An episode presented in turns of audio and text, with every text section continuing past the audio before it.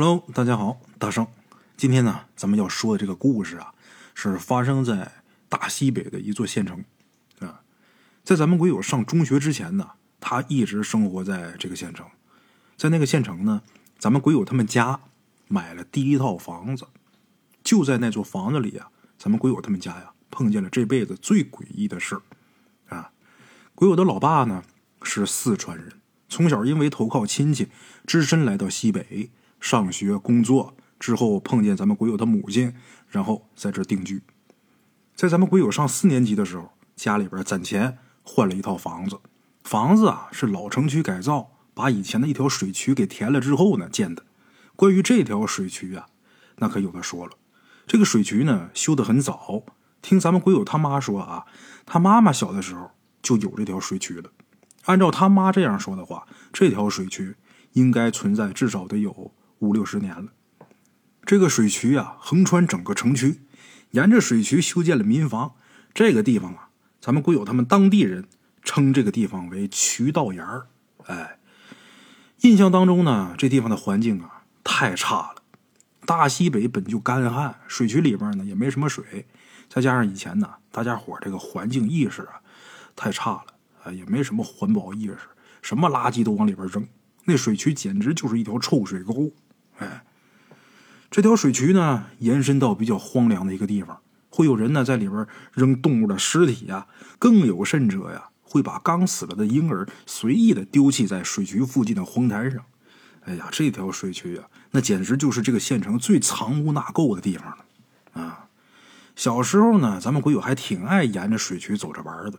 虽说这地方环境不咋地啊，但是稍微干净的几段路啊。也算是大家伙晚饭后散步的好去处了。后来城市改造，把这个水渠给填平了。咱们会有他们这边现在最繁华的市场啊、广场啊、政府街呀，都是坐落在这条水渠之上的。哎，当年咱们鬼友他爸爸妈妈呀，看中的也是广场附近新修的一套二层楼，一楼是门面，二楼呢用来住人，挺好的。那房子啊，在当时啊还挺抢手的。因为这个房子的外观呢，有那么一点巴洛克风格，俗称小洋楼。哎，买完房子，手续办完，咱们鬼友他们这一家可就高高兴兴的搬进去了，然后开始规划着新的生活，把这房子的一楼啊装成个小卖部。因为新家离咱们鬼友的外婆家呀特别近，这个小卖部呢，平时呢就由鬼友的外婆来帮着打理，鬼友他爸妈呢还是照常的上班啊。虽然说搬了新房，可这日子过得并没有想象当中的那么顺利。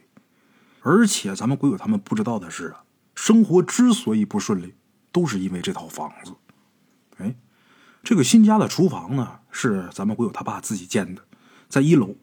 他们房子的背后和别人的房子刚好有一个夹角，就在那儿建了个小屋子当厨房。这厨房啊，不见天光，白天进去呢也得开灯。咱们鬼友啊，从小就很害怕去那地方。每次啊，他被命令进去拿东西的时候，都是跑着出来的，不想在里边多待一分钟。啊，搬家之后不长时间，咱们鬼友就开始整宿整宿的做噩梦，梦里边几乎都是一个场景，什么呢？就是咱们鬼友一个人站在厨房门口，一阵阴风把厨房的门吹开，然后咱们鬼友看见厨房里边有一座坟墓，这座坟墓直直的对着咱们鬼友。慢慢的啊，咱们鬼友这个梦做的次数就越来越多了，梦里的情景呢也越来越清晰。可是啊，伴随着这个梦的次数越来越多，咱们鬼友的胆子也越来越大了。终于有一天呢，咱们鬼友在梦里朝着那座坟墓走了过去。到现在啊，咱们鬼友还隐隐约约的记得那座坟前有一座墓碑。碑上刻着字，好像是什么什么李氏。咱们鬼友小的时候，这神经还是比较大条的，虽然也害怕，但是懵懵懂懂之中，他把这个梦当成了是想象力丰富的产物。哎，直到暑假的某一天，咱们鬼友家里的大人呢去参加白事没带咱们鬼友和他妹妹。哎，他跟他妹妹在家，这小卖部的卷帘门呐从外边锁住了，整个一楼啊漆黑一片，只有他跟。五六岁的妹妹两个人在家待在二楼，在看电视。看到一半的时候，鬼友的妹妹啊要喝水，口渴了，咱们鬼友就下厨房呢，去帮他拿水壶。那天呢，咱们鬼友啊，真的是一个人硬着头皮摸到一楼的，打开灯，鼓足勇气走进厨房，然后他就有幸啊，人生第一次见到了那东西。嗯，咱们鬼友说那种感觉呀，时至今日想起来，依然是清晰无比。咱们鬼友站在厨房门口，清楚的看见厨房最角落的半空啊，漂浮着一个东西。现在想来啊，那东西呢，就是一团白雾。但是是一个人形的白雾，虽然说看不清五官，看不清衣着，但是能看清轮廓。那东西的姿势啊，很怪异。他的这个身体不是舒展的状态，而是呈现出一种特别扭曲的样子。这头努力的往后仰着，手臂使劲的向上伸着。咱们鬼友看见这玩意儿的时候啊，并没有特别害怕的感觉，只不过人呢愣在门口。呆呆的看了好一会儿，也不知道过了多长时间，那东西啊才慢慢的消散不见。等这东西彻底消散不见了，咱们鬼友才反应过来，这时候腿都软了，几乎是连滚带爬的回到了二楼。鬼友说他也不知道他看见的那团雾究竟是不是传说当中的阿飘，因为小的时候啊，他看恐怖片哎，里边那鬼呀都是很清楚的人形，故事里的鬼呢也都比较形象。什么白衣女鬼之类的啊，所以呢，咱们鬼友对于这种白雾，实在是有点没有办法理解。那时候啊，一回想就是单纯的后怕，而且那也是咱们鬼友从小到大也是唯一一次真真切切的看见了那东西。后来呢，把这件事跟他爸妈说了，他爸妈听完之后啊，认为呢咱们鬼友在胡说啊，因为这个咱们鬼友还差点挨揍啊。这件事呢就不了了之了，再加上咱们鬼友啊自我催眠，也就逐渐的淡忘了这件事虽然后来啊他依旧对那个厨房还是很惧怕的，但是咱们鬼友呢就当那件事啊没有发生过，啊就是我的幻觉，这么想也就释然了。哎，后来发生了一件事让咱们鬼友他爸妈彻底相信他们家的房子有点问题。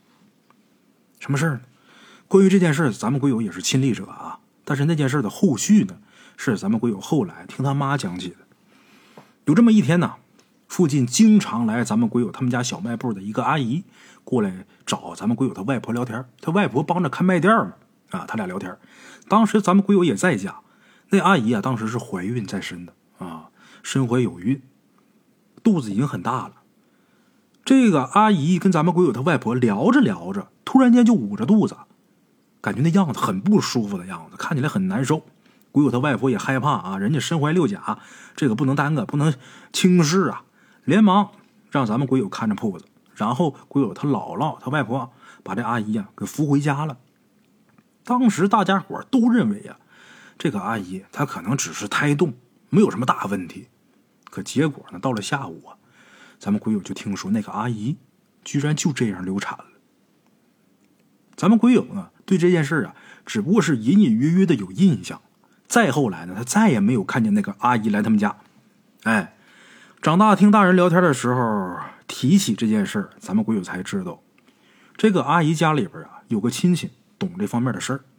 这个亲戚跟那个阿姨说，她流产是因为呀被一个小鬼给缠上了，而那个小鬼就是在咱们鬼友他们家碰见的。当然，人家肯定不会当着咱们鬼友他们家人，嗯，这么说这个事儿啊。可是这个消息依旧还是经过几个人之口辗转传到咱们鬼友家人的耳朵里边。鬼友他外婆听完这个传言之后啊，就很生气。他外婆认为啊，你突然流产，你找不着原因，你不能把这个过错归结在我们房子上。不过人家倒是也没说什么，也没说来找你们的后账。这个事儿呢，也都是听传言，也怪不了谁，谁也不想发生这么不好的事儿。所以啊，这件事啊。就这样不了了之了，哎，后来啊，过年的时候，咱们鬼友他们这一家人呢去了乡下。咱们鬼友有一个舅舅在乡下住，过年的时候，他们一家人去他舅舅家小住了一段时间。等咱们鬼友他们回家以后啊，两边的邻居看着咱们鬼友他爸妈的时候啊，都是一副欲言又止的那个样子。后来呀，有一家实在是忍不住了。这家人呢就悄悄的跟咱们鬼友他妈说了这几天他们不在家，他们家这房子里边发生的事儿。哎，忍不住说的这个邻居跟咱们鬼友他妈妈家呀是实在亲戚。哎，这个邻居呢是咱们鬼友他外婆的叔辈兄弟，咱们鬼友理应管他叫舅爷。那么鬼友的舅爷究竟跟鬼友他妈描述了一件什么事儿？咱们稍等再说啊。在说这个之前，咱们先赘述一下咱们鬼友他们家搬到这个房子以后，他们家里的变化。哎，鬼友说呀，也不知道是从什么时候开始，鬼友他爸妈的关系就变得越来越紧张。鬼友他爸的脾气呢本来就不好，搬到新家之后啊就变得更是不可理喻了。搬到新家没多久，这夫妻二人呢就整天吵架。有一次啊。要不是邻居拉着，两个人呢差点打起来。搬过来之前呢，两个人兴致勃勃的规划着新生活；搬过来之后呢，规划的新生活荡然无存，简直就是一场真实的噩梦，比这座房子本身还要让人不想去回忆。这是咱们鬼友这么形容的，可见得当时这夫妻俩，咱们鬼友他爸妈这俩人，这个感情关系啊，已经到了什么样的一个地步了。哎他们两个人吵的特别厉害，动辄就是摔碗砸盘周围的邻居呢，隔着一层薄薄的墙，当然什么都知道。哎，家里的这个小卖部呢，也是坚持了两年之后啊，因为他们两个人的关系急剧恶化，关门大吉。哎，那么鬼友他这个舅爷跟鬼友他妈描述了什么样的一件事呢？就咱们鬼友他这一家人不在家的时候，他这个舅爷看见了什么，听见了什么呢？据他的这个舅爷讲啊，年前那段时间，就是咱们鬼友他们这一家人都不在的那段时间啊，每天晚上街坊邻居都能听见一个女的断断续续的在哭，这哭声很清晰，就是从哪咱们鬼友他们家传出去的。大伙想啊，大半夜的，周围都很安静，一个女人呜呜咽咽的这么哭啊，多瘆人呢！而且这声音传的呀，特别远，特别清楚。哎第一天传出这个女人哭声的时候，咱们鬼友他舅爷，包括其他的街坊邻居们，不知道咱们鬼友他们一家人呢已经去他舅舅家了。这房子现在没人。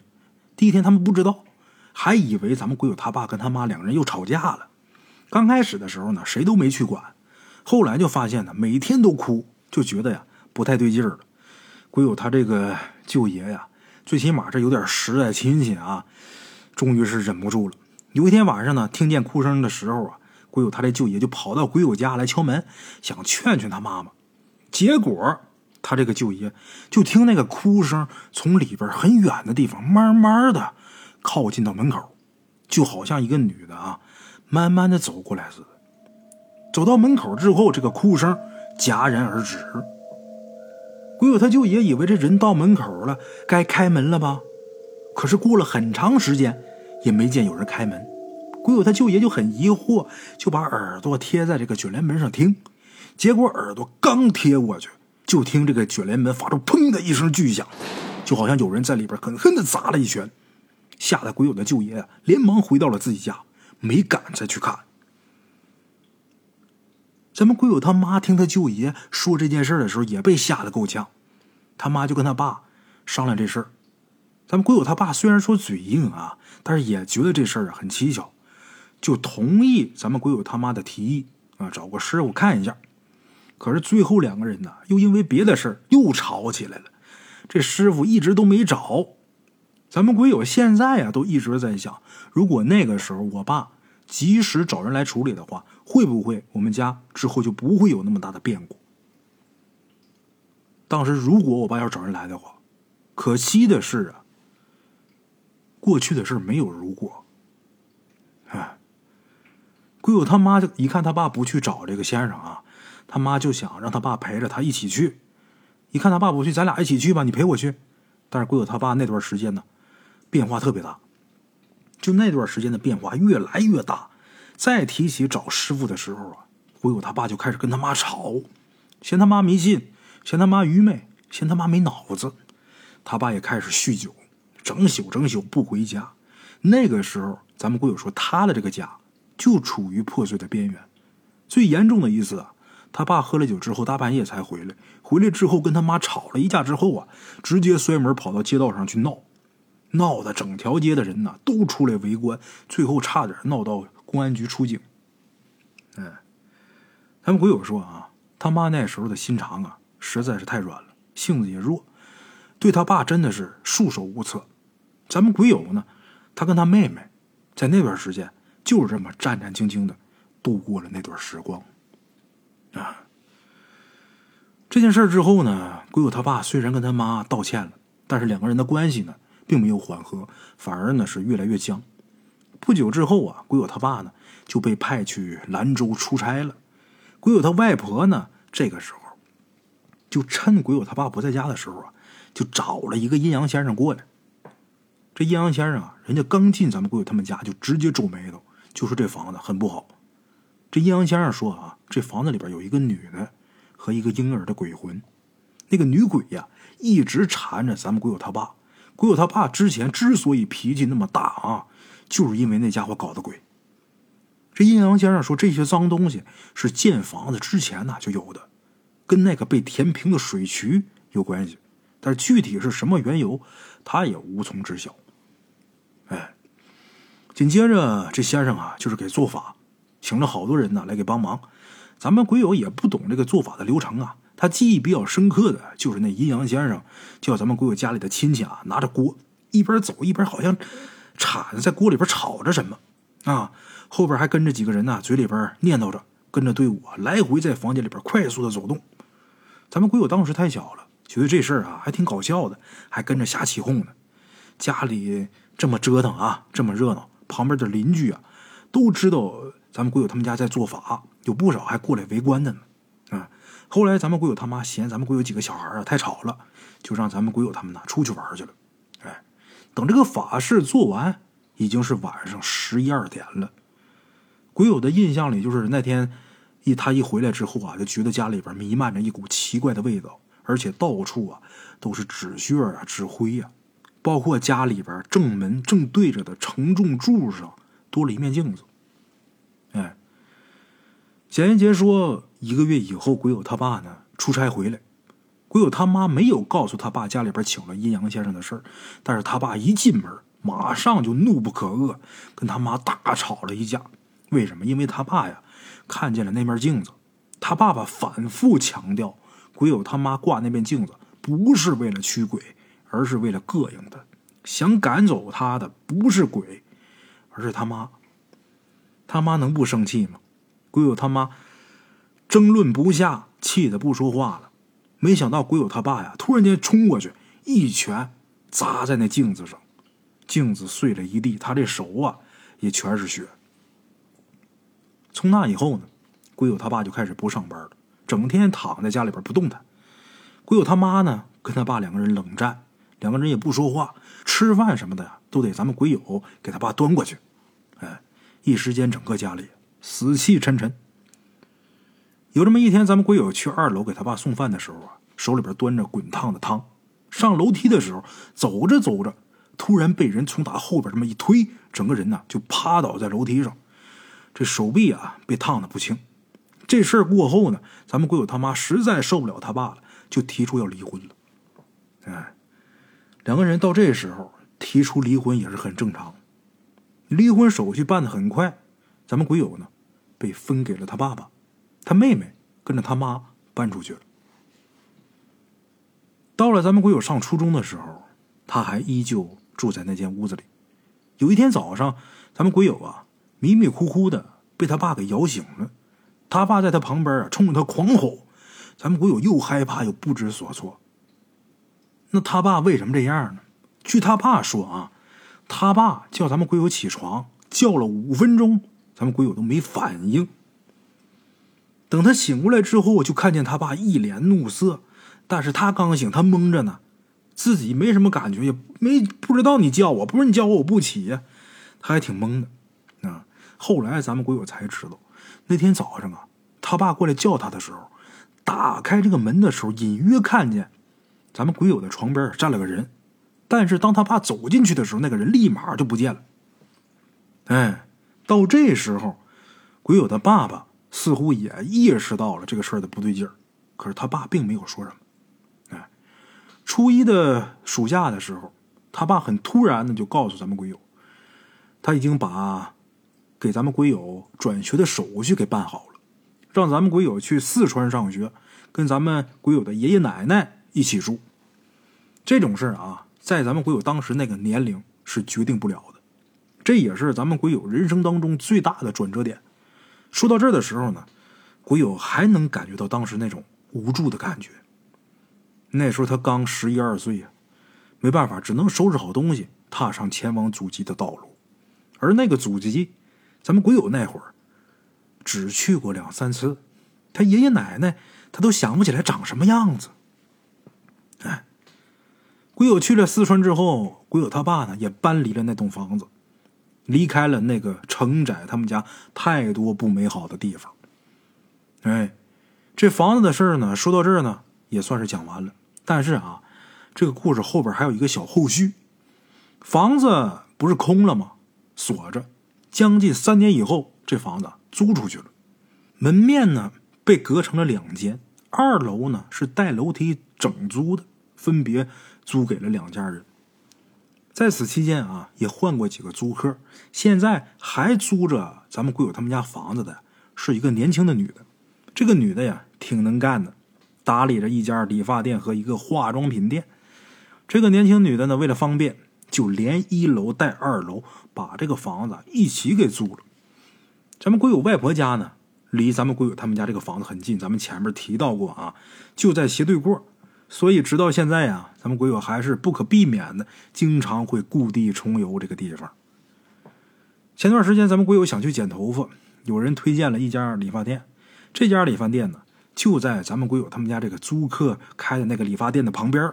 哎，鬼友也不知道这两家是怎么想的啊，两家店怎么都开一起了。咱们鬼友去剪头的时候啊，就听他身在的这家理发店的老板娘。啊，那个长得挺胖的那阿姨跟别人聊天，突然就聊到了租了咱们鬼友他们家房子的那个年轻女人。